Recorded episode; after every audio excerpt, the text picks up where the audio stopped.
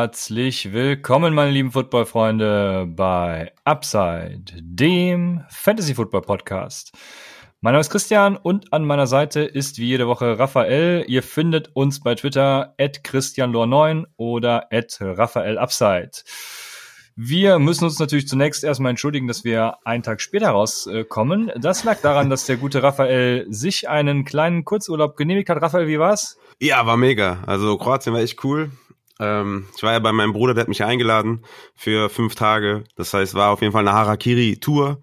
Ähm, wir, wir sind mit, ne, Donnerstag gefahren tatsächlich und ähm, gestern Abend oder gestern Mittag zurück. Ja, aber hat sich gelohnt. Ich weiß, äh, es ist sehr, sehr viel Aufwand für ein paar Tage Urlaub, aber ich dachte, komm, ich muss die Chance nutzen und war auf jeden Fall sehr, sehr geil und ich habe mich in, Sachen Bier Gaming auf jeden Fall weiterentwickelt und habe da, äh, ich habe schon wieder vergessen, wie das alles heißt, aber es war auf jeden Fall mega lecker. Ich habe Fotos gemacht extra für den ähm, ähm, äh, für Club of League Stammtisch. Genau, ich, ich, genau, ich habe extra, extra Fotos gemacht für den Club of League äh, Stammtisch, um mich da auch äh, zu profilieren, weil die sind ja da, die sind da ganz weit vorne da, was das angeht, damit ich da nicht mehr so blöd dastehe. Und äh, ja, war sehr, sehr geil auf jeden Fall. Sehr schön. Also bist du gut erholt, äh, um die Boom und Bust, vor allem Boom Wide Receiver 2020 zu besprechen.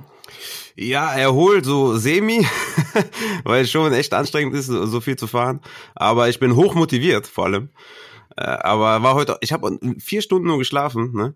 Äh, war wieder unterwegs heute den ganzen Tag für den Tierschutzverein und von daher erholt bin ich nicht, aber ich bin motiviert. Nur vier Stunden Schlaf. Da gucken wir mal, wie das endet. Äh, dann will ich dich gar nicht lange, weiter lange aufhalten. Starten wir unsere Folge. Wie gesagt, wir werden heute die Boom und äh, teilweise auch Bust Wide Receiver vorstellen und vorher ein bisschen über den Upside Bowl reden. Äh, seit, warte, wenn wir rauskommen, äh, ist es vorgestern. Seit vorgestern könnt ihr euch für den Upside Bowl registrieren. Der Upside Bowl, ähm, ja, ist, äh, wir werden gleich darauf zu sprechen kommen, ist einfach ein Turnier, was wir ähm, veranstalten für alle Fantasy-Spieler, Fantasy-Begeisterten. Äh, wir haben es auch extra so gemacht, dass Rookies äh, dabei sein können und einsteigen können. Also äh, den Link findet ihr in der Folgenbeschreibung, könnt euch noch anmelden und ähm, was man dazu sagen muss, falls ihr Patreon oder PayPal-Supporter seid, ähm, werdet ihr ungeachtet der eurer Anmeldezeit auf jeden Fall einen Spot kriegen. Äh, die Teilnehmerzahl ist, um das schon mal vorwegzunehmen, auf 144 Teilnehmer begrenzt. Aber ich dachte mir, das sind wir zumindest unseren Supportern dann doch schuldig. Ähm, also gebt bei der Registrierung unter den, den sonstigen Bemerkungen gerne Patreon oder PayPal äh, Nutzernamen, E-Mail-Adresse, was auch immer an. Ähm, falls ihr uns auch unterstützen wollt, natürlich, äh, wieder eine grandiose Überleitung fast verpasst, ähm, könnt ihr das tun unter www.patreon.com slash upsidefantasy oder unter www.paypal.me slash upsidefantasy. Dann werden wir noch kurz was zu den Training Camp Battles erzählen und danach dann eben auch die Boom Bust Wide Receiver äh, durchgehen. Ich würde halt gut zuhören. Ich kann mich nämlich, ich habe also für unsere einjährige Folge habe ich nämlich ein bisschen quer gehört in unseren letzten Folgen. In der ähm, in der Training Camp Battle Folge habe ich letztes Jahr den Breakout von DJ Chark äh, vorausgesagt. Von daher hört heute sehr gut zu. Äh, Raphael wird auch das eine oder andere äh, dazu beitragen, nehme ich an. ja, ich, ich bin hier, ich bin hier. und wir starten. Ich muss, ich muss, DJ, ich muss bei DJ Chark immer an unseren, an unseren Trade denken und äh, muss dann immer genüsslich lächeln, weißt du? Ja, das, ja. Ja, mal gucken, wo Mike Williams so landet dieses Jahr. Äh, Keenan, Keenan Allen hat ja schon verkündet, er wäre der beste Wide Receiver der AFC East. Da dachte ich mir nur, ja, noch nicht mal der beste Wide Receiver deines Teams.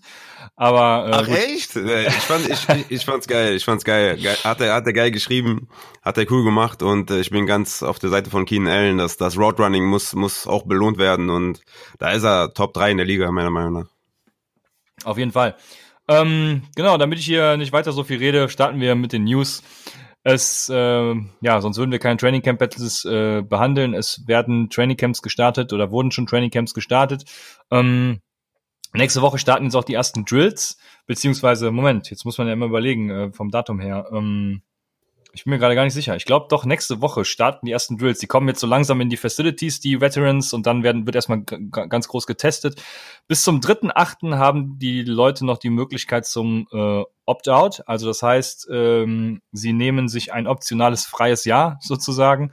Wegen Corona ist das äh, dieses Jahr möglich. Da sind auch schon einige in den Club eingetreten. Unter anderem äh, der für uns als Offensive Skill Position relevante Marquise Goodwin. Was sagen wir dazu? Äh, die Wide Receiver Situation in Philadelphia wird ja dadurch sehr eng, Raphael. Ja, Jalen Rager, ne, immer noch mein mein Target eigentlich bei den bei den Eagles. Festigt ja. sich damit auch, ne? Müssen natürlich abwarten, was mit Deshaun Jackson ist und was mit Elton Jeffrey ist. Aber ja, Jalen Rager ist da für mich mein, mein Target. Aber ja, das, das mit den ganzen Opts-out, das wird auf jeden Fall interessant, ne? wenn der erste Quarterback sagt, hör mal, dieses Jahr mache ich nicht mit, dann äh, bin ich mal gespannt, was dann passiert. Ja, auf jeden Fall. Äh, wie gesagt, bis zum dritten Achten, das sind jetzt noch fünf Tage. Ja, dritte Achte übrigens ist auch ein, äh, scheint ein gutes Datum zu sein. Ähm, stay tuned. Aber oh, der war stark. ähm, bis dahin gibt's auf jeden Fall auch die Möglichkeit, ab dem vierten Achten könnt ihr dann traden, was das Zeug hält, weil da sollte alles klar sein und äh, wenn, dann nur noch eben, ähm, ja, Corona. Übrigens, gutes, äh, gut, dass wir das noch ansprechen, weil Corona, es gibt ähm, auch extra Regelungen für Covid-19-Out-Player. Also das heißt, ähm, es wird eine klare Flag geben für Spieler, die wegen Corona nicht spielen dürfen. Das heißt, sie wird es wahrscheinlich auch im Fantasy geben und die Plattformen werden da irgendwas entwickeln. Das wäre auf jeden Fall super, wenn ihr das hinbekommt, dann ähm, müssen wir da als äh, müssen wir da nicht irgendwas mit extra Tabellen oder so festhalten. Wenn genau. da so ein eligible ähm, Spot für Covid ist, wäre auf jeden Fall super. Ja, genau. Ähm, wo auch viele die Opt-out-Option gezogen haben. Opt-out-Option ist auch wieder gut, aber äh, ist bei den New England Patriots unter anderem für Fantasy relevant, solange man kein IDP spielt, natürlich immer. Ich glaube, wenn man IDP spielt, dann, äh, ich bin in einer Liga ja mit der Club of Leagues, äh, der Vampire League, da hat Guest oder ich glaube, die, die, die Auktion war sogar noch am Laufen. Der hat quasi jetzt gerade vor ein paar Minuten äh, Dante Hightower ersteigert für, oh. weiß ich nicht wie viel Dollar. ei, ei, ei. Das ist natürlich ein kleiner Schuss in den Ofen. Ähm, aber ja, also wenn ihr keine IDP spielt, dann sind vor allem relevant Brandon Bolden und Danny Vitale, mhm. ähm, beide Fullbacks und und Cannon, ne, der Tackle. Genau, genau, danke sehr. Ähm, darüber hinaus Sonny Michel, äh, sein Status ist wohl weiter unklar, äh, wie es mit ihm weitergeht. Er hat was am Fuß. Ja, was halten wir von den New England Patriots? Ja, interessante Entwicklung auf jeden Fall. Ne? Also so eine schlechte Defense oder ja, sie können ja das Geld jetzt anderweitig verwerten oder andere Spieler sein dafür oder sowas. Aber eine schlechte Defense immer erstmal gut für die Offense äh, aus Fantasy-Sicht. Aber ja, mit mit dem mit dem Tackle, der jetzt der jetzt nicht mehr dabei ist, ja muss man schauen. Also Sony Michel, erst seine Knie, jetzt der jetzt der Fuß, ist halt schwierig. Ne? Mein Sony Sony Michel Hype wird wohl gerade auch ohne Preseason eher abnehmen, äh, weil er dann auch keine Spielpraxis sammeln kann. Ich hatte Sony jetzt nicht crazy high oder so. Ich hatte den auf Running Back 32. Das werde ich auf jeden Fall jetzt anpassen. Ich dachte halt mit Cam und Run Heavy ähm, wird das auf jeden Fall, ja, hatte ich Late Round auf jeden Fall richtig Lust auf Sonny Michel. Das wird auf jeden Fall jetzt nicht mehr der Fall sein. Dafür haben wir jetzt wahrscheinlich einen schönen Sleeper mit Damien Harris, oder wie siehst du das? Ähm, ja, ich glaube, wenn auch, dann eben Damien Harris. Äh, sonst könnte ich mir da keinen vorstellen. Gibt ja noch Rex Burkett und James White sind da ja noch, aber das sind halt vor allem James White eher die Receiving Options. Ähm, deshalb denke ich, ja, also was glaubst du, selbst wenn Sony Michel fit wird, ist es dann trotzdem Damien Harris äh, Season? man kann nicht mal davon ausgehen, dass Spieler dann auch, auch nicht fit sind. Ich meine, wenn, wenn er Week One nicht fit ist, dann, dann ja wenn er, ja, ich meine, wir haben keine Preseason, das heißt, man kann ihn nicht sehen auf dem Feld. Aber wenn er zum Beispiel dann im Training, wenn da gemunkelt wird oder, oder die Reporter sagen, die Beatwriter, dass sie sagen, okay, Michel sieht gut aus, dann ist es halt wieder anders. Aber wenn, wenn er irgendwie, wenn er immer noch nicht fit ist, Week One oder so, dann, ja, dann haben wir da auf jeden Fall was für Damien Harris. Wenn Michel fit ist, ist halt, ist halt sowieso schon crowded, das Backfield, ne, mit James White, Wex Burkett, von daher bin ich da jetzt auf keinen Schaf, ehrlich gesagt. Aber ja, ich wäre jetzt auch auf keinen Schaf, aber äh, so Damien Harris, ja, wo wird der sein? Selbst wenn, also wenn Sony Michel fit ist, wo wird er dann sein? Irgendwo in der letzten Runde oder so? Da wage ich auf jeden Fall den Shot. Also ich könnte mir schon vorstellen, dass der durchaus da Relevanz genießt dieses Jahr. Dann, wir sind beim Thema Corona. Ähm, Keyshawn Vaughn und Justin Jefferson haben es gerade, sind positiv getestet, fallen jetzt erstmal fürs Training Camp aus. Ich ja, leite mir davon jetzt nichts ab. Hast du da? Es ist halt, es ist halt wirklich, weil keine Preseason stattfindet, eh schon schlecht für alle Rookies, ne? Also die kriegen jetzt nochmal noch mal einen kleineren Hit, weil es gar keinen Preseason gibt. Ähm, deswegen, Rojo wird immer interessanter in den Midrounds, ne? Ja, das will ich aber nicht. Da, das, das, das, da, dagegen wehre ich mich. Also wenn, dann will ich auch, dass Rojo der Running Back 1 wird mit einem fitten Keyshawn Vaughn. Ansonsten stehe ich ja scheiße da. Also ich will meinen Rojo äh, mit der besten Konkurrenz sehen. Ja. Das, nee, das, ja. das finde ich scheiße. Die, die, die Karten stehen gut auf jeden Fall für Rojo, dass er da erstmal das, das Backfield anführen wird, ne? Ja. Das denke ich auch. Äh, das Backfield anführen könnte auch äh, Raheem Mostard. Der bleibt definitiv jetzt bei den 49ers. Die mhm. haben quasi nichts gemacht, außer seinen Vertrag umstrukturiert, sodass er mehr verdienen kann. Ähm, eine sehr schöne, also Win-Win-Situation für beide. Ja. Ein anderer Running Back, Delvin Cook, ist expected uh, to, ähm, wie sagt man auf Deutsch jetzt, Entschuldigung, ähm, wird erwartet, äh, am Training Camp teilzunehmen. Es war ja mal das Gerücht des Holdouts oder er hat es ja selber verkündet. Ja, werden wir mal sehen. Und das, das was fix ist, ist, dass Debo Samuel äh, wohl, also ist auch nicht fix, aber er wird voraussichtlich ein paar Spiele fehlen in der ja. äh, Anfangszeit. Ja. Und das ist dann doch wie zu erwarten war eigentlich sehr schlimm. Ähm, das könnte so eine ähnliche AJ Green Sache wie letztes Jahr werden. Also ich lasse dieses Jahr auf jeden Fall die Finger von Debo Samuel, sofern ich nicht in der Keeper League oder so spiele. Ja. Weil da könnte er relevant werden, wenn ihr ihn irgendwo in der zehnten Runde oder so pickt und dann nächstes Jahr, keine Ahnung, äh, ein Top 20 Wide Receiver hättet. Vielleicht, ja, für, für normale Redraft-Ligen sollte er komplett vom Board sein. Ja. Genau. Ja, damit würde ich sagen, hätten wir die News abgehakt und ähm, wir können zum Upside Bowl kommen. Ich hatte es eben schon gesagt, der Upside Bowl, äh, ein Turnier, was wir veranstalten. Wir haben uns lange überlegt, was wir, was wir machen können. Wollten erst auch ein, so ein Ligensystem oder sowas haben wir uns vorgestellt. Dann dachten wir aber, nee, der Michael, unser guter Freund, der hat das äh, so klasse gemacht. Äh, da, da, da, da, da können wir gar keine Konkurrenz sein. Ähm, was machen wir stattdessen? Und dann haben wir gesagt, komm, wir brauchen ein Format, was jährlich stattfinden kann, wo jährlich tatsächlich ein Sieger gekürt wird und der ist der geilste äh, Fantasy-Spieler der Welt. und dementsprechend war es tatsächlich sehr schwierig. Also wir plaudern jetzt quasi hier so ein bisschen aus dem Nähkästchen, wie schwierig es ist, so ein Konzept äh, auf die Beine zu stellen. Wir hatten zum Glück gute Hilfe von erfahrenen Leuten, unter anderem eben auch, auch Michael, äh, auch noch ein anderer, der im, in der Downset Talk Bundesliga in, in der Konzeption äh, beteiligt ist, Wayne Smiley. Ich weiß gar nicht, ob ich seinen Namen nennen darf oder soll, aber ja, vielen Dank. Das ist immer gut. Ähm, ja, ich denke auch, ne? Ähm, ja, und dann haben wir uns überlegt, Mensch, was machen wir? Und äh, da waren wir ja beide ja so ein bisschen äh, gegenteilig, sag ich mal, weil äh, du konntest dir kein Konzept vorstellen, was äh, ja, was, was so wie es jetzt ist, konntest du dir nicht vorstellen. Sag mal, warum?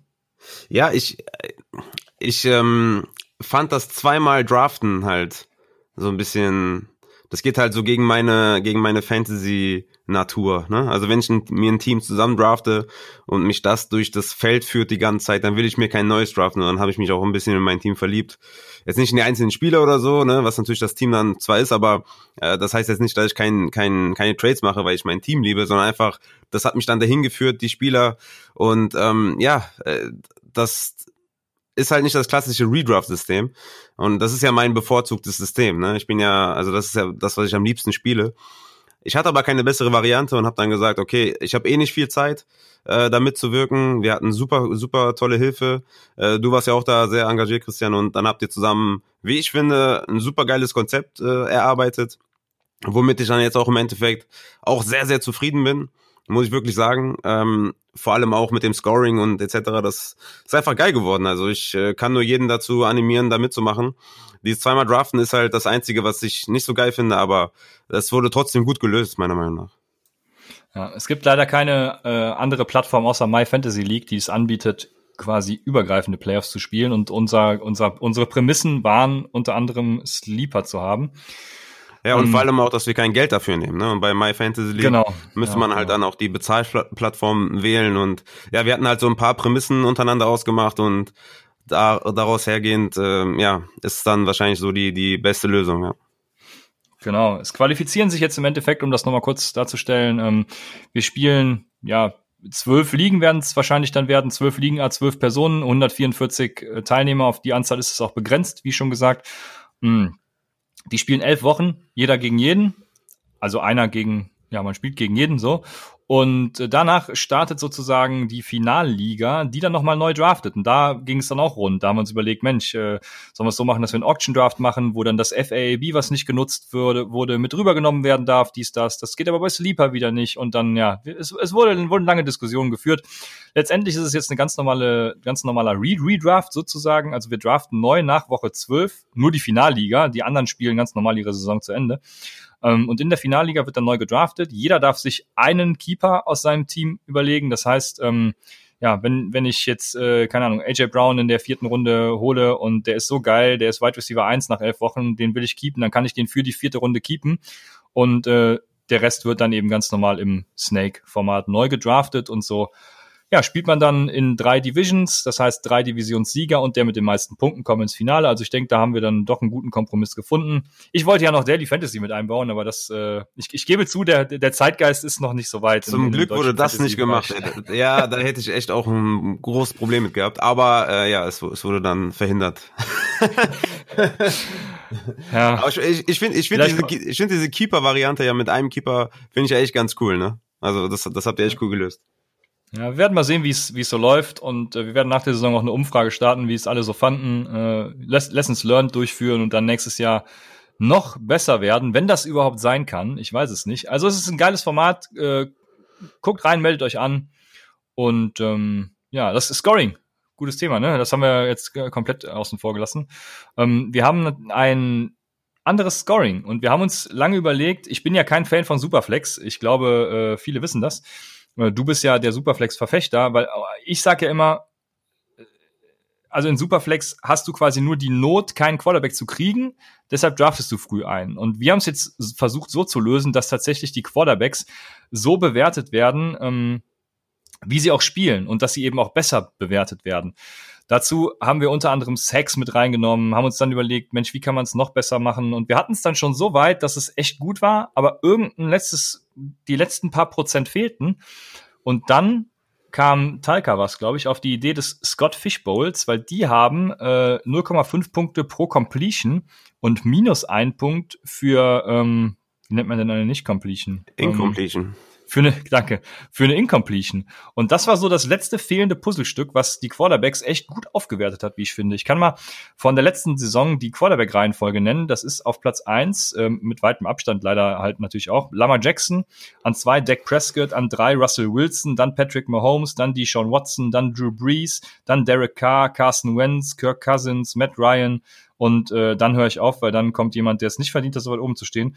Ähm, aber ja, worauf ich hinaus will, es ist sehr stark auch an die tatsächliche Leistung angelehnt. Also man sieht hier, äh, Derek Carr war nach EPA zum Beispiel letztes Jahr auch oder CPOE ähm, ein hervorragender Quarterback und äh, der Positional Drop-off ist auch einfach da. Das heißt, nach der nach der äh, nach dem sechsten Quarterback geht's halt noch mal äh, ja bergab und man muss sich eben schon überlegen, will ich das Risiko riskieren, dann eben diesen schlechteren Quarterback, der eben schlechter ist als in einer normalen Redraft-Liga zu holen, oder eben ja, frühen und guten. Und äh, das ist uns gut gelungen. Zudem haben wir dann eben First Downs auch bewertet. Äh, ich hatte es schon mal in unserer Spice-Up-Folge gesagt, ein bisschen mehr in die Richtung EPA. Wir haben Touchdowns ein bisschen reduziert, ähm, First Downs reingenommen. Also ich glaube, das ist ein super Mix. Ich bin wirklich sehr gespannt, wie es laufen wird, weil ähm, wir sind da wirklich hin und her und haben überlegt, wie können wir es machen. Und äh, ich glaube, es wird ein richtig geiles Scoring und ein richtig geiles Turnier und ein richtig geiler Upside Bowl. Also macht einfach mit. Ich bin on fire. Ich bin, ich brenne für dieses Projekt. Ja, mega. wie, man, wie man ja, merkt. Ja, auf jeden Fall. Also ich finde das Scoring auch super gelungen, ähm, auch was die Running Backs angeht oder dass wir auch die die Tight Ends, ja, im ersten Moment gibt's keinen Tight End Spot, also den haben wir abgeschafft, genau, wir haben einen Receiver Flex gepackt, aber es ist immer noch Tight End Premium. Das heißt, äh, die guten Tight Ends haben immer noch massiv Value. Ähm, das kann man sich, glaube ich, auch im, äh, bei Sleeper dann auch ähm, ja bei den bei den Punkten auch vergegenwärtigen, wie gut die dann wirklich waren. Mm, Kelsey zum Beispiel war ja. sehr, sehr gut. Ja? Also ähm, mit, mit diesem äh, Tight End Premium und in den Receiver Flex packen, ja, wird Kelsey sehr, sehr früh vom Bord gehen. Und ähm, man hat trotzdem diese Not nicht, wenn man ihn nicht nimmt, ne? dass man dann trotzdem diesen Spot füllen muss. Das heißt, der, der Tight End ist ein richtiger Receiver in unserem Format. Genau, ja. Das äh, ist noch ein guter Punkt. Das ist äh, das, wie habe ich es im Teaser genannt, das, das, revolutionäre Roster oder was? Ich weiß es nicht. Aber es, ihr, ihr werdet sehen, ihr werdet Freude haben, ihr werdet es lieben. Und äh, daher können wir jetzt übergehen zu den Training Camp Battles. Und jetzt darfst du mal was sagen und ich halt einfach meine Klappe. Ja, erste, erste Team ist äh, Green Bay Packers. Da wissen wir jetzt nicht, oder da haben wir wie, wie jedes Jahr die Frage, wer ist zweiter Receiver hinter Devonta Adams? Packers haben ja verpasst, einen zu draften äh, erstaunlicherweise, haben sich gedacht, ey, wir haben Lazard, wir haben MVS ähm, und wir haben Sam Brown und natürlich äh, Devin Funches. Ja, in den du wahrscheinlich wie, immer verliebt sein wirst. Ähm, was denkst du, wer da da die zweite Rolle übernehmen kann? Ja, ich glaube, mich brauchst du das nicht fragen. Also jeder weiß, dass äh, Devin Funches da der Wide Receiver 2 wird, meiner Meinung nach. Ja, äh, ich mag Funches einfach. Also ich äh, habe mir jetzt nicht wie letztes Jahr angeguckt, was für tolle Routen er gelaufen ist und was für tolle Routen ähm, Andrew Luck äh, beziehungsweise Aaron Rodgers geworfen hat. Aber äh, ich glaube, das, das kann auch sehr gut passen, wie letztes Jahr mit Andrew Luck, wo es eben leider durch Verletzung nicht geklappt hat. Ähm, dahinter sehe ich tatsächlich dann ja, diesen Dreikampf vielleicht. Wir haben MVS zum Beispiel letztes Jahr ja echt hoch gehabt, aber den habe ich, den würde ich jetzt sogar rausnehmen. Ich glaube, dass äh, das sich zwischen äh, Alan Lazar und äh, EQ St. Brown ausmacht und glaube, dass da St. Brown die Nase vorne haben wird. Ähm, bin auf jeden Fall sehr gespannt. Also ich okay. glaube, äh, ich, ich würde EQ als dritten Wide Receiver draften, mit Upside dann eben auch Devin Funches zu überholen. Okay, krass. Ja, das, das sehe ich auf jeden Fall anders. Also ich sehe Lazard als als zweiten Wide Receiver. Also Rogers hat schon oft genug gesagt, wie sehr, wie gut er ihn findet. Funches hat auch wieder das Problem, dass die Preseason ausfällt, um da eine ja eine, eine Spielchemie herzustellen. Nur Training, ja, kennen wir alle aus, vom Fußball vielleicht. Die meisten haben es gespielt, äh, dass man halt Sp Spielpraxis braucht. Deswegen sehe ich da Lazard vorne und ich sehe auch äh, MVS auch noch vor Funches und vor EQ Sam Brown. Ähm, der war letztes Jahr auf jeden Fall ein hervorragender Deep, Deep Threat. Äh, war gut bei Play Action, MVS und ich glaube, dass da die Chemie auch besser sein wird als bei Funches und EQ. Aber ich, ich würde wirklich sagen, hinter, hinter Devonta Adams will ich, glaube ich, keinen von diesen Wide Receivers haben. Ich glaube, der, wer am meisten auch profitiert, ähm, dass es da keinen klaren Wide Receiver 2 gibt, ist Aaron Jones im Receiving Game. Ich glaube, der wird noch mehr Routen laufen als letztes Jahr ja. und äh, da auch wieder sehr erfolgreich sein und ich glaube, das wird ihm auf jeden Fall sehr gut tun. Ja, ja, Aaron Jones ist auf jeden Fall als Passcatcher auch ein bisschen underrated, sage ich mal. Ich mhm. habe letzte Saison ja auch oft gesagt, dass Jamal, ähm, Jamal Williams ja der effizientere Passcatching-Back und, und besser darin ist, aber aber ja, ich glaube, äh, viel wird da tatsächlich auf Aaron Jones lasten und was Fantasy angeht, ist eben dann die Volume da und die Volume killt und ich glaube, das ist genauso wie du sagst. Was ich auch ganz spannend finde, ist äh, die Situation in Carolina. Da ging es ja letztes Jahr darum, ob DJ Moore oder Curtis Samuel die Nummer eins werden. Und wir waren, oder beziehungsweise ich war, ich weiß nicht mehr, wie du es gesehen hast, ich war ja bei Curtis Samuel, der ja auch super Stats, was er hier hat und alles hatte, ähm, aber der Quarterback einfach komplett kot war. Und für mich wird spannend zu sehen sein, wie das, der, der, der Dreikampf, würde ich sogar sagen, dieses Jahr ausgeht. DJ Moore kann man vielleicht ausklammern und sagen, wie geht's aus zwischen Samuel und Anderson? Und da wäre meine Frage, was denkst du, wer da Fantasy relevant wird? Ja, ich bin ganz klar bei Curtis Samuel. Ähm, passt super in das System. Äh, Yards after the catch ist da, ist da sehr, sehr stark. Äh, Robbie Anderson, ja, auch, auch hier wieder die fehlende Preseason. Also wenn ich da, wenn ich da bei so einem Coinflip bin oder so, da bin ich halt raus bei Robbie Anderson, weil, weil es einfach schwer ist da. Also neuer Quarterback, neuer Coach, äh, neuer OC, äh, neuer Wide Receiver im Team. Also da bin ich ganz klar bei Curtis Samuel, der hat seine, seine Sache sehr gut gemacht. Letztes Jahr hat halt äh, schlechtes Quarterback-Play, hatte ja die, die meisten Air Yards im Team. Äh, von daher sehe ich da auf jeden Fall Curtis Samuel vor Robbie Anderson. Aber du bist ja ein Robbie Anderson-Fanboy, ne? Ja, ich bin auch ein Curtis Samuel-Fanboy, deswegen tue ich mich da echt schwer. Ähm, ich mag beide Receiver. Äh, Curtis Samuel übrigens ja der einzige Receiver, der es irgendwie noch nicht geschafft hat durch, von wem war sie? Matt Harmon, glaube ich. Äh, es mir irgendwo auch nochmal für wen anders aufgeschrieben später. Ähm, Reception Perception, das ist so eine Metrik, die Matt, Matt Harmon war es, glaube ich, entwickelt hat. Und er ist der einzige Receiver, der laut dieser Metrik ausbrechen müsste, es aber noch nicht getan hat. Also das ist auch mal ein ganz spannender Fakt.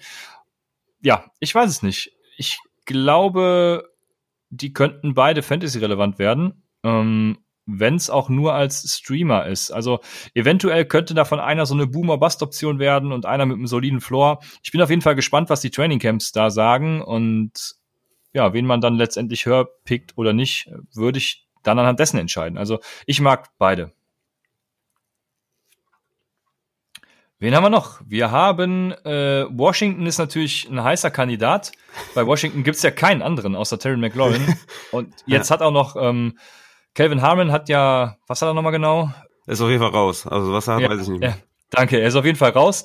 Das heißt, zwischen wem spielt sich's ab, meinst du? Also äh, ähm, Sims ist noch da, ja. Gandy Golden ist da. Ja. Ich glaube, Gandy Golden wird da wahrscheinlich die, sogar die zweite Geige spielen, oder? Nee, ich bin ganz klar auch da bei Sims wieder. Gandy Golden ist ja. ein Rookie. Das wird generell schwer für die Rookies, äh, für die Rookie Wide Receiver. Äh, Sims hatte gute Zahlen, äh, war auch der der ähm, zweite Target Leader nach äh, McLaurin hatte hier und da ein paar Flashes, hatte eine gute Chemie mit Haskins.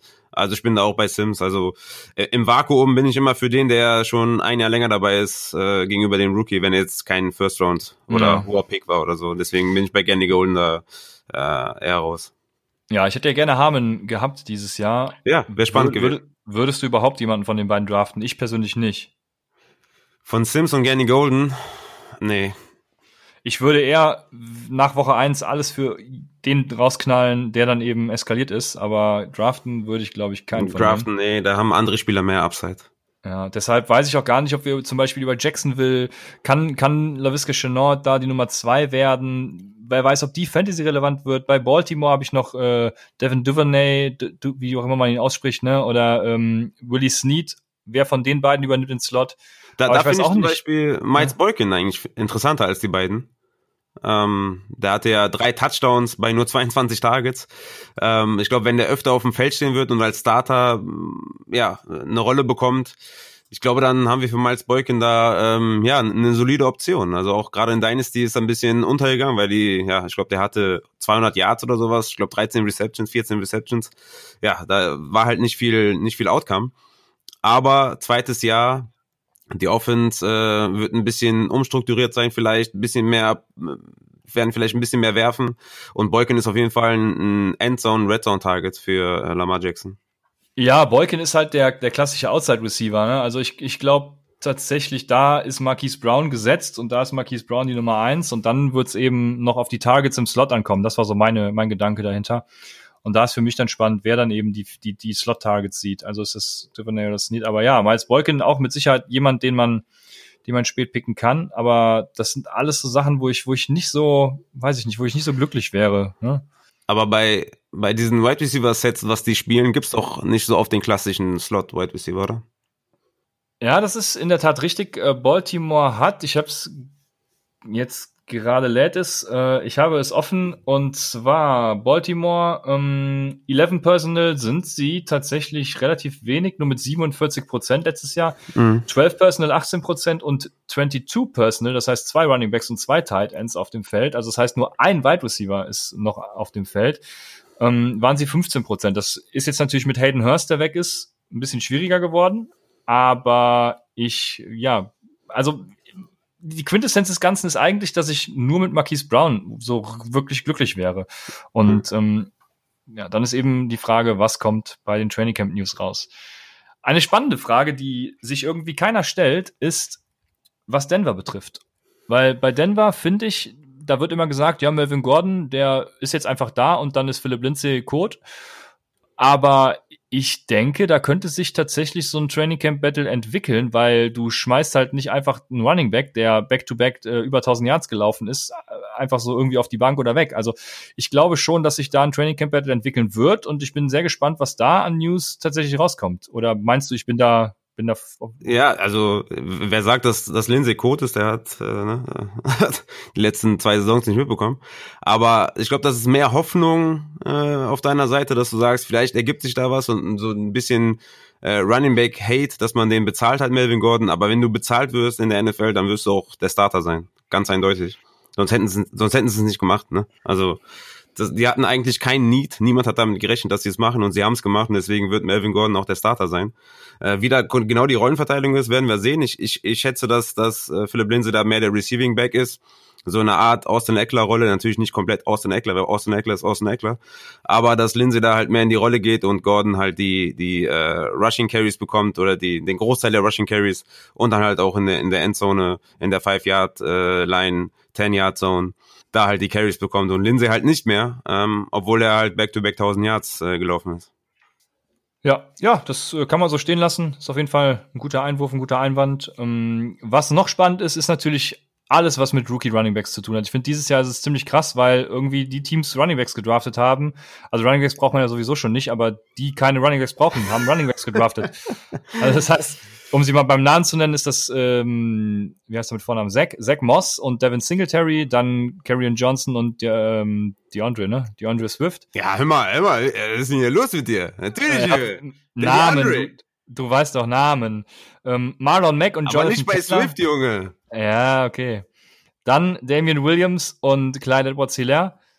Das waren sie, glaube ich, auch schon. Also da wird man sehen müssen, was so an News rüberkommt. Ja, Weil ich, wir schon, ja. Ich, ich, ich finde vor allem bei, bei Buffalo ist halt Zach Moss, ich glaube, der ist Running Back 49 ADP. Ähm, ich glaube, der, der ist da, der, den, den könnte man ruhig in den, in den letzten Runden draften. Ne? Buffalo hatte offene Goal-Line-Carries, waren sie Dritter mit elf. Ja? Und zu diesem Zeitpunkt ist Moss natürlich ganz klar der bessere Running Back gegenüber Frank Gore. Und äh, es wurde ja auch schon bereits gesagt, dass, dass Zach Moss da die Frank Gore-Rolle bekommen soll. Das heißt, ähm, würde mich nicht wundern, wenn, wenn Zach Moss äh, da irgendwie sieben bis acht Touchdowns äh, abgreifen kann. Und äh, ja, vielleicht auch ein bisschen mehr noch Rushing Carries als, als Frank Gore und dass man da auf jeden Fall ein, ja, ein eher so ein 50-50-Split hat als in anderen Backfields, ne? Und was man jetzt noch nicht so richtig kommen sieht. Ja. Ja, das stimmt, das gehe ich voll mit. Also das Thema wird mir, es wird ja immer über Karrion Johnson und Marlon Mack gesprochen, aber was Devin Singletary betrifft, ist es immer sehr ruhig. Deswegen, das wundert mich auch sehr. Ja. Ein anderer von Buffalo, bei dem es immer sehr ruhig ist, ist, ähm, ist Josh Allen. Ähm, also ein anderes Training Camp Battle ist natürlich Josh Allen und Jake Fromm. Ah, Okay, kein, kein Lacher, ja, danke. Ja, doch, doch, doch, doch, doch, doch. Also ich ich habe ich hab, ich hab geschmunzelt auf jeden Fall. Aber wenn, wenn du Quarterbacks nimmst, dann musst du auch Nick Foles und äh, Trubisky nennen. Ja, das, das, ja, okay, da bin ich raus. Da, Ich- da weiß doch jeder, das ist too risky. Also, Ja, also sollte, Ni- sollte Nick Foles nicht noch irgendwie äh, Opt-out in Erwägung ziehen, was ja durchaus äh, ja sein kann. Ähm, Wegen Fortschritt im Alter meinst du? ne? ja, Forge, der ist, äh, ja, man darf sich jetzt nicht darüber lustig machen, dass er Risikogruppe ist und so, aber Ja, komm. Ja, ähm, okay, äh, so war es natürlich nicht gemeint. Das ist ne. aber ähm, ja, ich glaube, Nick Foles ist, seine, ist so ein Typ, wo der, dem seine Gesundheit wichtiger ist als das Spiel. Äh, von daher, ja, könnte ich mir das durchaus vorstellen. Aber ja, solange da nichts passiert, ist Nick Foles auf jeden Fall der Starter. aber ich, bei ich lach mich kaputt, wenn die Trubisky starten lassen. Würde mich Ja. auch nicht wundern, ehrlich gesagt. Also, ja, also vor, vor allem nach dem Cam Newton Vertrag. Ne? Oh. ja, krass, ja. Ja, ähm, aber auf jeden Fall das mit mit Buffalo. Also hinter jedem Scherz steckt ja so ein Funken Wahrheit und äh, ich finde Josh Allen einfach scheiße. Jeder weiß es jetzt auch und äh, Aber ist ja, ist ja egal, für Fantasy ist, äh, ist halt ein Josh Allen tausendmal besser als ein Jake Fromm. Ne? Ja, und das ist, das ist eben genau das Ding. Alle, die, nehmen wir mal Superflex zum Beispiel, als Josh Allen, als, keine Ahnung, was ist er da, fünfter Quarterback Ja. oder so. Warum super? Ich- auch ich normalen, nicht, auch im normalen äh, Scoring ist er Ja, ja, äh, weiß nicht, ein Top 8 Quarterback. Ja. Egal, ob das ja, dann Superflex ist oder normal, der ist ja trotzdem Top 8. ja, ja, dann nimmst du es aber ja später, da macht jetzt nicht so den, den Ausschlag. Aber wie dem auch sei, wir haben schon irgendwie 36 Minuten und müssen noch auf unsere Boom und Busts gehen, deswegen würde ich einfach übergehen und äh, dieses Thema erst aufgreifen, wenn Josh Allen die ersten Spiele wieder scheiße war. Deswegen kommen wir zu unseren Booms. Soll ich anfangen oder willst du? Do it. Okay. Ähm, ich habe ja natürlich äh, meine Boom-Spieler, so wie du sie definieren würdest, wären das natürlich Kenny Golladay und Allen Robinson. Also, Was heißt Top das, 10. wie ich die defini definiere? ja, die müssen Top 5 werden. Also, Allen Robinson und Kenny Golladay haben das Potenzial, Wide Receiver Nummer 5 zu werden oder besser. Ja, aber die sind ja schon ADP Top 10, oder? Genau, beide Top nichts 10. mehr. Auch vollkommen zu Recht. Kenny Golladay klettert, seitdem äh, es bei Upside im Januar erwähnt wurde, den ECR hoch. Ja. Ich hatte ihn ja damals als Top 3 Wide Receiver klassifiziert. Das, äh, ich muss gerade gucken, ob ich das bestätige. Nicht, Hast du auf gar keinen Fall gemacht. Warte, ich muss es, ich muss, Auf werde gar gucken. keinen Fall hast du das gemacht. Ich habe Kenny Golladay auf, auf 3 getan. Äh, Ach komm. habe ich. In unserem äh, Ranking, was am 3.8. erscheinen wird. ähm, habe ich Kenny Golladay auf 3, davon kann sich jeder überzeugen. Und wo habe ich Allen Robinson auf 9 tatsächlich? Äh, da vermischt es sich aber auch da Mike Evans, Chris Godwin und so finde ich also sehr schwierig. Ähm, ja, also außer denen kommen jetzt zwei andere Namen von mir. Der erste, das gilt natürlich nur, falls ähm, Namen, ne? Ähm, Russell, danke, Russell. Falls Russell Wilson äh, sich nicht dazu entschließt, auch irgendwie out zu opten, weil er hat ja auch gerade ein Neugeborenes zu Hause, wer weiß, was da so noch äh, reintrudelt. Also, äh, DK Metcalf ist mein erster Boom-Spieler. Der ist ECR-wise Nummer 24. Und der hat eine krasse Entwicklung genommen, wie ich persönlich finde. Also in Woche 1, nehmen wir mal als Beispiel, da ist er Routen gelaufen. Das waren drei Go-Routes, zwei Slants und eine Post. Mm, und er musste sich halt als Route Runner noch erst viel entwickeln und äh, tut es auch immer noch. Äh, er verkauft finde ich die Go vor seinen Cuts so nicht optimal. Äh, du musst ja eigentlich als Receiver immer so tun, als würdest du eine Go laufen, damit äh, alles, ja, alles äh, offen ist für dich. Verkauft er nicht optimal. Und äh, bei Sluggos zum Beispiel, also so Slant and Goes, da finde ich, da verkauft er die Slant zum Beispiel auch nicht so gut, legt seine Hüften nicht so in die Slant rein. Und ähm, ja, du merkst einfach, äh, dass er da noch ein bisschen polished werden muss. Wie nennt man das auf Deutsch? Also ein bisschen besser werden muss. Ähm, verkauft seine Routen nicht gut. Äh, er braucht auch viele Schritte beim Cut. Gut, er ist natürlich auch ein großer Receiver. Ist dadurch eben auch langsamer in seinen Cuts, kann nicht mehr so schnell äh, ja, ähm, acceleraten, ähm, beschleunigen, was er mit seiner Athletik natürlich krass wettmacht. Ähm, ja, aber wie gesagt, er entwickelt sich jede Woche weiter, hat sein Route Tree auch geöffnet. Er ist keine reine Deep Threat mehr. Ähm, was Deep Pässe angeht, ist er nur noch Platz 22 hinter Preston Williams, was die ganze Saison angeht. Äh, James Washington, hinter Terry McLaurin und sogar hinter seinem Teamkameraden David Moore.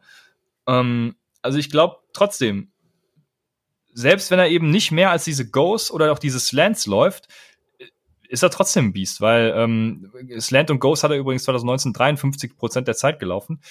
Da sind wir nämlich. Ich hab, wusste doch, dass ich es mir irgendwo aufgeschrieben habe. Nämlich die Success, Success Rates nach Matt Harmons Reception Perception auf Slants 92%, auf Goes 61%, ähm, das ist ein Top 5 Wide Receiver Wert in 2019. 74% Success Rate gegen Man, 74% Success Rate gegen Press Coverage. Das ist im 80. über, teilweise über dem 80. Perzentil. Also das heißt, er ist besser als 80% der anderen Wide Receiver. Wide Receiver 14 in Contested Catch äh, Rate, also ein hervorragender Receiver. Als Rookie 2019 die meisten Red Zone Targets mit 18 Stück ist er damit vor Golladay und Evans mit 14, vor Lockett und Becker mit 13, vor Sutton, Robinson und Williams mit 12, also Mike Williams. Ähm, hat allerdings nur ein Drittel seiner, seiner Red Zone Targets gefangen, was nicht so ganz gut ist. Aber sein, sein, also das zeigt auch sein DVOA, weil sein DVOA inside 20 Yards liegt bei minus 13 Prozent. Das ist halt wirklich scheiße. Hat generell die höchste Drop Rate. Ja, wenn er das in den Griff kriegt, ne, klar. Und äh, was sagst du, wenn Josh Gordon zurückkommen sollte? Ist er dann trotzdem noch, Ach, noch die, Gordon. die gute Option? okay. Ne? Überhaupt keine Soll- Relevanz. Aber Okay. was, was ich eigentlich viel interessanter finde, ist, äh, du hast wahrscheinlich Metcalf vor Lockett, oder? Ich finde tatsächlich beide geil. Äh, Ja, ich müsste ja. jetzt gerade mal gucken. Ich glaube schon. Äh, äh, äh. Nee, habe ich tatsächlich nicht. Ah, okay. Ich habe ich hab Lockett immer noch vor Metcalf, aber ich finde äh, beide geil und das Upside von Metcalf ja noch viel geiler. Ähm, ich glaube auch nicht, dass, dass diese, diese, diese Stärke von Metcalf äh, Lockett irgendwie in irgendeiner Art und Weise einschränken wird. Ne? Ich glaube, das könnte ähnlich wie in äh, Tampa laufen. Ja. Oh, Denn das, das zeigt auch, ich habe mir nämlich noch aufgeschrieben, was, was, was los war, als Josh Gordon äh, dabei war. Also selbst wenn sie, sie Josh, Josh Gordon oder AB, der ja wohl doch nicht zurückkommen wird, verpflichten sollten, aber bei ihm weiß man das ja nicht so.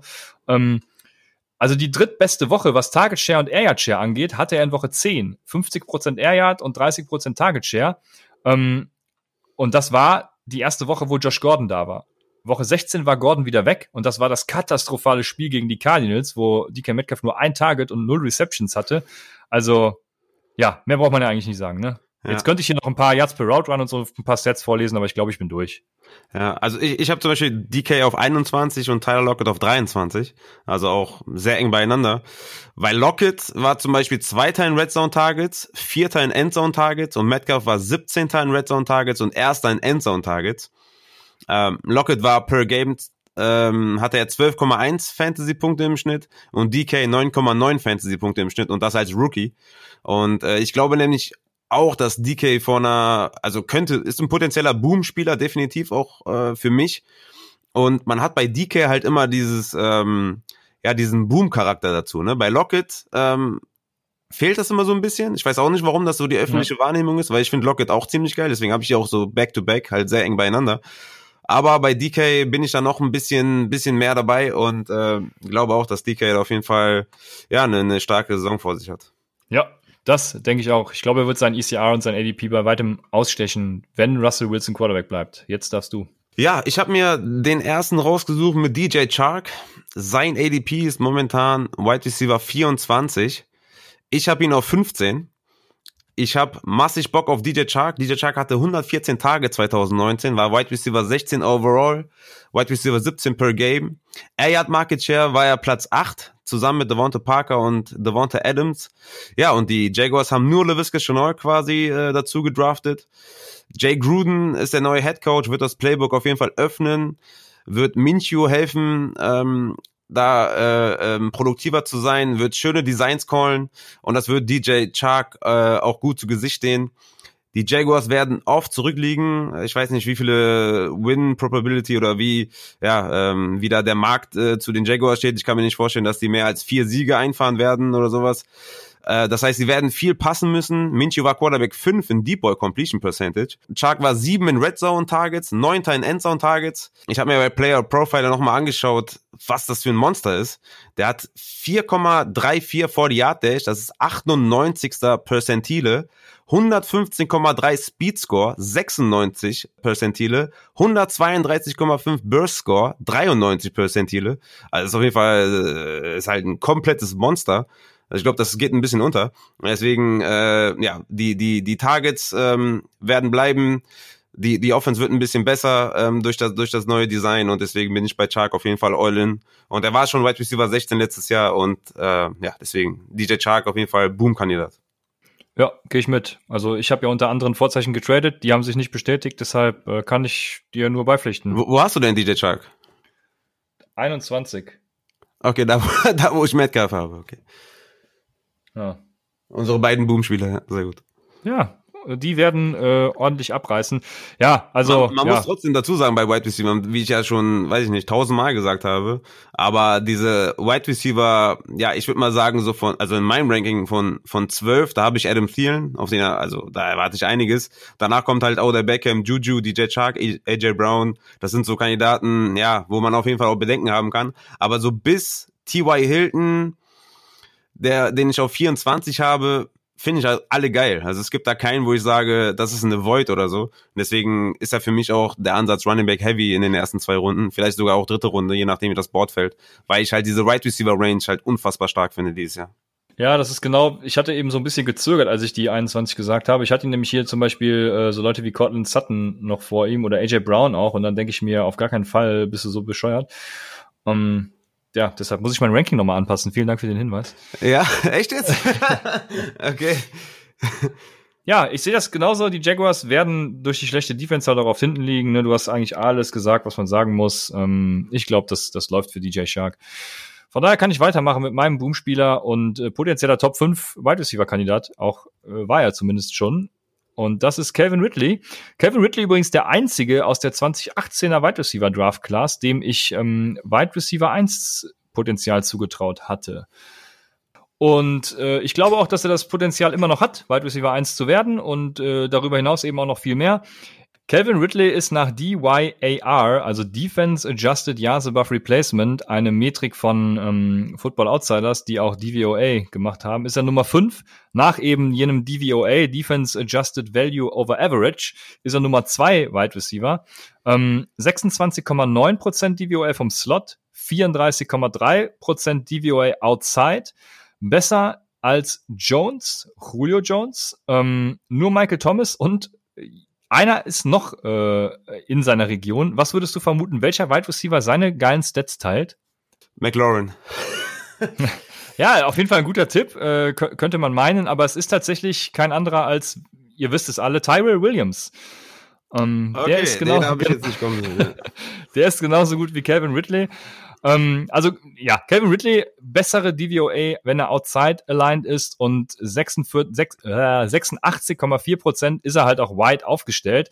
Ähm, Sein PFF-Grade ist Top 25 und äh, ja, sein Yards per Route Run outside äh, the numbers, wie man so schön sagt, also wide aufgestellt, ist sogar 3,23. Das ist der fünf beste Wert hinter, äh, wo habe ich mir aufgeschrieben, ähm, da, hinter Dix, Adams, Thomas und Julio Jones und dann kommt eben er.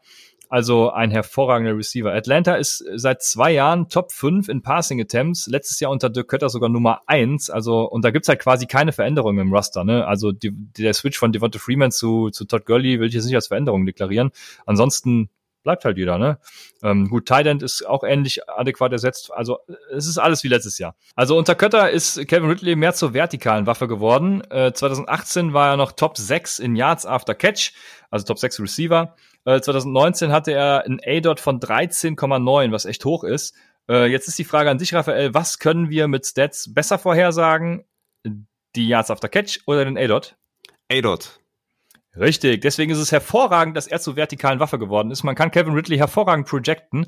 Ähm, nämlich, wir können Targets, Yards per Route Run und A-Dot, die bei Kevin Ridley einfach äh, outstanding sind, äh, sehr gut vorhersagen. Wide Receiver, die unter den Top 12 in beiden Rubriken waren, also äh, Yards per Route Run und A-Dot, waren Golladay, Dix, Godwin, Hill. Gut, den letzten streiche ich wieder, das ist Chris Conley, aber man sieht, vier aus fünf äh, sind eben auch die besten Receiver ihrer Klasse. Also ihrer, äh, nicht ihrer Klasse, sondern die besten Receiver, ne, einfach im Fantasy. Ähm, der wichtigste Punkt ist auch, dass Julio Jones eben keinen Touchdown-Upside hat, ne? Ähm, Julio Jones macht keine Touchdowns. Calvin Ridley hatte sieben Touchdowns in nur 13 Spielen, 17 Touchdowns in, in beiden Jahren. Ähm, und jetzt kommt das Beste. Ne? Äh, ich hatte eben gesagt, es ist nichts verändert, aber es ist ja wohl was verändert, denn inmitten der letzten Saison ähm, wurde Mohamed Sanu ja zu den New England Patriots getradet. Und seit dem Sanu-Trade hat Calvin Ridley 15 äh, Points per Game, ist Wide Receiver Nummer 4 nach Points per Game deswegen hatte ich eben schon gesagt, sein Upside ist da für Top 5. Er war Top 4 schon und Ridley wird auf jeden Fall 2020 Wide Receiver Nummer 1, da lege ich mich fest. Und äh, Upside hat er eben auch für mehr. Wo, wo hast du ihn gerankt? Auf 16 tatsächlich nur. nur, okay. Ja, cool. Ja, ich, ich denke auch, also es gibt kein NFL-Team, was, was mehr offene Targets hat als die Falcons, ne? 258 offene Targets, Hooper weg, Sanu weg mitten in der Saison, Devonta Freeman weg. Du hast es schon gesagt, Hayden Hurst profitiert vom Weggang von Hooper, Gurley vom Weggang von Freeman und Ridley wird halt am meisten vom Weggang von Sanu profitieren, hast du ja gerade schon erläutert. Ich würde aber auch noch sagen, dass so ein paar Deep Sleeper auch noch dabei sind, ne? Olamide, Sakirs, wie der Amerikaner sagt. Ich weiß nicht, ob das wirklich so richtig ausgesprochen ist von den Amis, aber ich übernehme es einfach mal so und Russell Gage, ja, die werden sich da ein bisschen ja. duellieren. Ähm, wer da die, die dritte Rolle bekommt, sagen wir mal, oder vielleicht vierte, je nachdem, wie, wie viele Tage Hayden Hurst bekommt. Aber da werden auch einige noch äh, zu sehen, äh, ja, profitieren von den ganzen Weggängen. Aber ich bin auch bei, bei Kevin Ridley, ja, hoch. Ich meine, ich habe ihn, ich habe ihn nur auf 25, aber das ist nichts gegen Ridley. Ja? Das ist einfach nur für die Spieler, die vor ihm sind. Das habe ich ja schon mal gesagt bei, ich weiß nicht, bei wem es war, bei Cortland Sutton oder so ähm, hatte mich mal schon mal jemand drauf angesprochen, da habe ich auch nur gesagt, ja, die, die vor ihm sind, die gefallen mir halt nur ein bisschen besser. Es ist nichts gegen den Spieler selber oder gegen sein Outcome oder für mich ist auch Kevin Ridley ein möglicher Boom-Spieler. Aber ich habe halt andere Spieler noch vor ihm, ähm, was aber nichts daran ändert, dass, dass ich da auf jeden Fall auch einiges an Potenzial sehe. Dann kommen wir zu meinem nächsten, das ist Terry McLaurin, ADP, Wide Receiver 27 äh, was ich auf jeden Fall nicht glauben konnte, als ich das erste Mal gesehen habe. Ich habe ihn auf 22 tatsächlich. Wo soll ich anfangen bei Terry McLaurin? Ich habe so viele Stats äh, zu ihm äh, gesehen und gelesen und äh, recherchiert. Ich habe, wie gesagt, meine Rankings jetzt schon sehr, sehr lange äh, fertig, fertig gemacht. Air Yard Market Share Platz 1 zusammen mit Dix und Sutton. Keine Konkurrenz dazu bekommen äh, im Team. Ähm, er ist die klare Nummer eins. Das Death Chart ist Kevin Harmon, der ausfällt. Steven Sims haben wir eben schon angesprochen als in Anführungszeichen größte Bedrohung, äh, meiner Meinung nach. Gandy Golden ist ein Rookie. Trey Quinn ist ein Slot Wide Receiver. Also keine, keine extremen Targets, gerade auch was die Deep Targets angeht für Terry McLaurin. Wide Receiver 34 in Targets mit 93 Targets und Steven Sims hatte 52. Das war der zweitbeste Wert bei Washington. 24 Red Zone Targets für Terry McLaurin. Danach kommt eben nur dieser Sims mit 11. 23-prozentiger Team-Targets, ja, das ist Wide Receiver 22. McLaurin hatte 21 Deep Targets, das war Wide Receiver 24, hatte 15,8 Yards per Reception, da war er Wide Receiver 14 und 9,9 Yards per Target, Wide Receiver 12. Und das ist noch nicht alles. 15 Contested Catches, Platz 13 unter allen Wide Receivers per äh, Player Profiler. Und das alles als Rookie in einer schlechten Offense. Das ist halt unfassbar krass. Der hatte 2,38 Yards per Pass Route. Das ist Wide Receiver 19. Und das ist der drittbeste Wert unter allen Rookie Wide Receiver in den letzten drei Jahren. Und PFF hat McLaurin ein Grade von 86,5 gegeben. Und da war nur Odell Beckham Jr. besser als Rookie Wide Receiver. Also das Talent ist halt massiv. Äh, der Coaching Change hat ja stattgefunden mit Ron Rivera. Der war ja vorher bei den Carolina Panthers und da hatte DJ Moore zum Beispiel im zweiten Jahr 135 Tage. Das war Nummer 10 unter Wide Receiver. Haskins geht in sein zweites Jahr. Hier erwarte ich dann auch eine, eine Steigerung. Also mehr Targets, mehr Opportunity, gleiche Efficiency wegen Talent gleich Boom habe ich mir aufgeschrieben. Von daher bin ich all in bei Terry McLaurin. Ja, es ist lustig, dass Terry McLaurin dein Boom-Spieler ist und ich ihn höher habe als du. Bei mir ist er sogar weit höher. Er ist mein Wide Receiver Nummer 17. Okay, ja, ist, wie, wie, ich das, wie ich eben schon gesagt habe, ist ja nicht, ist ja nicht extrem weit drüber. Ne? Also ja, ja. ich habe ich hab DK Metcalf zum Beispiel vor ihm oder Robert Woods oder Devonta Parker, Cooper Cup. Ja, das ist halt alles, äh, alles eng beieinander. Ne? Ja, ich wollte nur äh, deine alles, was du gesagt hast, nochmal vehement unterstreichen. Ja. Von daher, also Terry McLaurin ist, ja, ich, ich, ich finde unsere Boom-Kandidaten, muss ich sagen, echt ziemlich geil. Ja, mega. Mega. Ja, deshalb. Letztes mega. Jahr übrigens als Bast äh, Juju Smith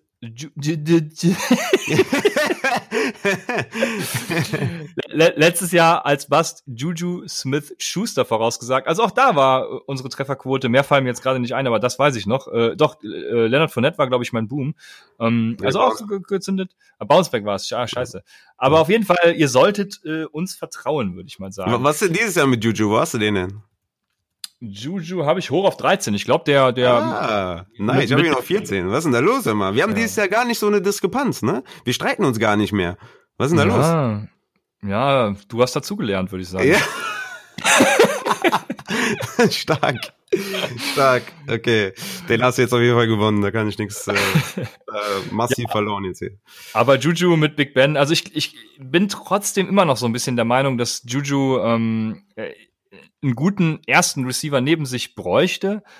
Aber also auf jeden Fall ein Bounceback-Kandidat nach dieser beschissenen letzten Saison. Ich glaube, Juju wird, wird, wird genau diese 13. Ich glaube, das ist genau was, wo er landen kann und wird. Also, ja, bin ich mit zufrieden. Ja, ich ich finde, dieses Jahr ist es bei, bei Bassspielern auch wieder schwierig. Ne? Ich hatte ja, ja am Anfang ja. der Saison so einen AJ Brown als Bassspieler, als Basskandidaten. Aber der ist in seinem ADP ja auch massiv gefallen. Ne? Ich glaube, der ist jetzt auch bei über 15 oder so oder 14 ADP. Da war er zwischenzeitlich mal auf 8 oder so. Da habe ich gedacht, okay, das wird auf jeden Fall, das wird er nicht, das wird er nicht schaffen. Ähm, deswegen fällt es mir echt schwer, da auch wieder jemanden zu finden als Basskandidaten, weil diese, weil diese Range halt so groß ist.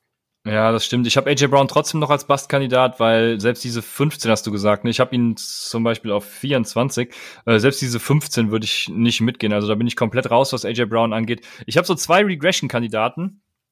Das ist bei AJ Brown natürlich ganz klar. Äh, Ryan Tannehill, von dem erwarten wir ein schlechteres Jahr, als äh, die letzten Spiele es gezeigt haben. Ähm, von der ganzen Titans Offense auch. Der Tackle hier, wie heißt er noch? Äh, Conklin. Conklin ist weg. Ähm, wir haben es zu Genüge schon auch bei Derrick Henry und allem angeführt. Also ich erwarte von AJ Brown einfach eine, eine krasse Regression, vor allem was dann Yards after Catch auch angeht. Und der zweite Kandidat, von dem ich eine Regression erwarte, in Richtung Targets hier vor allem, ist dann eben DJ Moore. Oder wie More, More DJ? Wie spricht man ihn nochmal aus? ja, also wie gesagt, Moore ist nicht falsch, aber ich, ich höre halt immer bei den Amis, dass sie More sagen. Ja, also DJ Moore gibt dir dieses Jahr nicht More, sondern eher weniger. Mhm. Ähm, boah, war der, der, war richtig, das war so mein Christoph Kröger-Moment wieder für heute. Der war Mehr richtig. So äh, nice. ähm, ja, auf jeden Fall, jetzt bin ich ein bisschen raus. Äh, der äh, DJ Moore, von dem erwarte ich auch nicht das, was seine ADP hergibt. Du hast die ADP vor dir, was äh, ist er gerade? Weit ist er 15. Ja, also 15 ist mir tatsächlich immer noch so ein bisschen zu hoch. Ich habe ihn ein bisschen tiefer, aber da würde ich jetzt schon nicht von einem Bast sprechen. Ne? Das ist auch schon wieder viel zu krass, weil also bei mir ist einfach so, da, da ist zum Beispiel. Ich glaube, der hat die Targets halt. Du denkst Target Regression, ja? Wo, wo ja. siehst du ihn denn? Also 135 hat er letztes Jahr. Ja. Ähm, siehst du es wirklich so viel weniger? Ich meine, mein, die Panthers werden oft zurückliegen. Das, das ist ja immer gut für, für Wide Receiver. Wenn man den immer noch so in der 120er Region hat oder so, ist er immer noch ein Top 16 Wide Receiver. Ne? Ja, ich habe jetzt keine Projections vor mir, aber ich würde ihn einfach mal äh, um, ja, keine Ahnung. Also du siehst die Ankunft von Robbie Anderson als deutliche Gefahr anscheinend. Ne? Ja, 110, 120 irgendwie so rum vielleicht. Ich weiß, das, sind immer, das, sind immer, das sind immer noch richtig viele Targets, muss man dazu sagen. Ne? Wenn man zwischen 110 und 120 landet, dann macht man schon eine geile Saison. Ja, eben. Und das Quarterback-Play ist, ist besser geworden. Äh, schlechter geht's auch nicht mehr. Ja. Bridge, äh, Bridgewater ist ja gerade für diese Routen, die, die DJ Moore auch läuft, ja, der perfekte Wide Receiver. Talent ist da. Ja, ich weiß nicht. Ich habe ihn zum Beispiel auch auf, auf 10. Ja, ich habe mir jetzt mal, ich habe es jetzt auch mal aufgerufen, das ADP, und wenn ich mir dann ansehe, dass zum Beispiel eben so ein Calvin Ridley oder auch ein äh, Keenan Allen, DK Metcalf, Stefan Dix, DJ Shark, die gehen irgendwie alle weit hinter ihm und da bin ich halt einfach raus, ne, dann, ne, also, ne, da bin ich einfach raus. So nehme ich lieber Calvin Ridley, der mir meinen Top 5 Wide Upside gibt und dann, aber wie gesagt, vom Bast würde ich jetzt auch nicht sprechen. Mir ist, ist wie du sagst, mir, mir fällt halt einfach keiner ein, weil die Wide Receiver so eng beieinander sind dieses Jahr alle. Ist, ist wirklich so. Ich, ich, also, wenn du mich fragst, ist dieses, äh, ist dieses Jahr dieses Boom und Bust bei den Wide Receivers so eng, dass eigentlich die Mid-Round und Late-Round sind für mich viel spannender als die ja, Wide Receiver 1, 2, High-End 3. Ähm, ja, weil die sind einfach so eng beieinander. Genau. Also du hast auch keine Bust-Kandidaten, nehme ich äh, damit an. Und Deshalb würde ich sagen, meldet euch alle für den Upside Bowl an.